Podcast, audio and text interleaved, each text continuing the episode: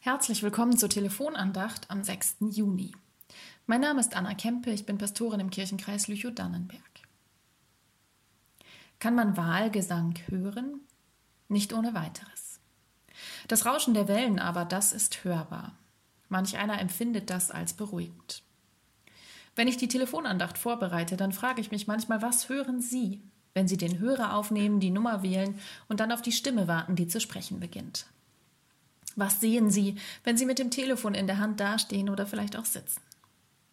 Ich habe mir eine Kerze angezündet, schaue aus dem Fenster meines Arbeitszimmers und versuche mir vorzustellen, dass vor mir nicht die Dorfstraße liegt, sondern eine Hafenstadt, dass nicht das Gras auf der Dorfwiese vom Wind in Bewegung gebracht wird, sondern dass der Wind mit der Wasseroberfläche des Meeres spielt. Ich denke an Jona, der kein Prophet sein wollte und doch einer wurde. Ich denke an den riesigen Fisch, der im Meer zu Hause ist. Jona und der Wal. Alles beginnt damit, dass Gott einem seiner Propheten einen Auftrag erteilt. Auf, geh nach Ninive, in die große Stadt und rede ihr ins Gewissen, ihr böses Tun ist mir zu Ohren gekommen. Business as usual sollte man meinen, aber Jona hat nichts Eiligeres zu tun, als davonzulaufen. Prophet zu sein ist keine leichte Aufgabe. Mose, Elia, Ezekiel, Jeremia, sie alle hatten es nicht einfach in ihrem prophetischen Amt. Es scheint fast so, als wisse Jona um das Schicksal seiner Vorgänger. Mit diesem Wissen ist es wenig verwunderlich, dass Jona ans andere Ende der Welt flieht oder es zumindest versucht. Jona findet Platz auf einem Schiff, das ihn weit, weit wegbringen soll. Doch es kommt anders als gedacht und geplant. Letztlich ist die Flucht von Anfang an zum Scheitern verurteilt, weil Gott nicht locker lässt. Gott lässt diejenigen, die er einmal in seinen Dienst gestellt hat, nicht einfach so ziehen. Das Schiff, auf dem Jona unterkommt, ist auf dem offenen Meer. Jona schläft, ein bedrohlicher Sturm zieht auf und das Boot droht zu kentern. Und auf einmal wird deutlich, dass Jona seinen Gott ganz genau kennt und weiß, warum dieser Sturm so bedrohlich aufgezogen ist und das Boot beinahe dem Untergang geweiht. Was Jona allerdings nicht weiß, ist, ob Gott darauf aus ist, den widerspenstigen Propheten zu bestrafen oder zu töten, oder ihn wider Willen doch dazu zwingt, seinen Auftrag noch auszuführen. Jedenfalls wehrt Jona sich nun nicht mehr, sondern ergibt sich seinem Schicksal und lässt sich ins wild tobende, bedrohliche Meer werfen. Gott schickt Rettung. Ein Fischwesen verschlingt Jona. Für heutige Vorstellungen ist dieser Fisch ein Walfisch, das größtmögliche Meerestier, intelligent und schützenswert. Für Jona und seine Zeit ist es das Urviech, chaotisch und zerstörerisch wie das chaotische und zerstörerische Meer selbst. Wie ist es im Bauch eines Walfischs zu sein? Was hört man, was fühlt man, was sieht man?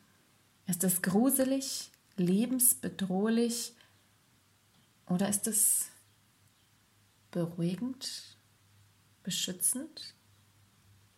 Dort im Fischbauch ist Jona im wörtlichen Sinne am Tiefpunkt seiner Reise angekommen und gleichzeitig wird dieser Tiefpunkt ein Zwischenraum, ein Wendepunkt.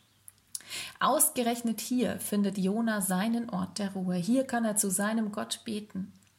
Unter dem vermutlich laut pochenden Herzen des Riesenfisches findet Jona Kontakt zu seinem Gott Kontakt zum Ort heilsamer Lebenskraft. Jona kann sich sammeln. Der Zwischenraum gibt Kraft zu verpusten, sich zu besinnen, neu anzufangen. Menschen in Krisen brauchen Zwischenräume, Auszeiten, Räume, sich zu verpusten, zu klagen, Kraft, Halt, Orientierung zu finden. Jona findet im Fischbauch, im Zwischenraum, eine Sprache im Psalmgebet und spricht das Wasser stand mir bis zum Hals. Fluten der Urzeiten umgaben mich, Seetang schlang sich mir um den Kopf. Du aber hast mein Leben aus dem Abgrund gezogen, du Herr bist ja mein Gott. Ein Dankpsalm. Und Gottes Antwort, er schmeißt ihn raus.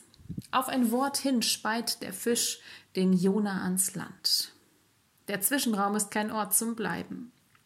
Nach sich sammeln nach Durchatmen heißt es, sich dem Leben wieder stellen. Frisch ausgespuckt macht Jona sich ans Werk. Zwischenräume, Auszeiten von Krisen, die uns umgeben, wie das wild tobende Meer, wünsche ich uns. Einen sicheren Ort. zum sich besinnen, sich sammeln, zum Beten, zum Kontakt finden mit Gott, mit der heilsamen Lebenskraft. Sie werden uns geschenkt, diese Räume. Ich hoffe, dass wir sie finden und behütet und gestärkt daraus hervorgehen. Amen.